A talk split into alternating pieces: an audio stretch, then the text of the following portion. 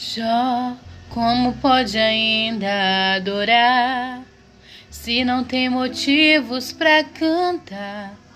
Abandona esse Deus e morre. Mas não adoro pelo que ele faz, nem menos por bens materiais. Eu adoro pelo que ele é eu sou dele, tudo é dele. Já você não tem motivos perder os seus bens, seus filhos, seus amigos. E o que você vai fazer? Eu vou adorar, simplesmente adorar.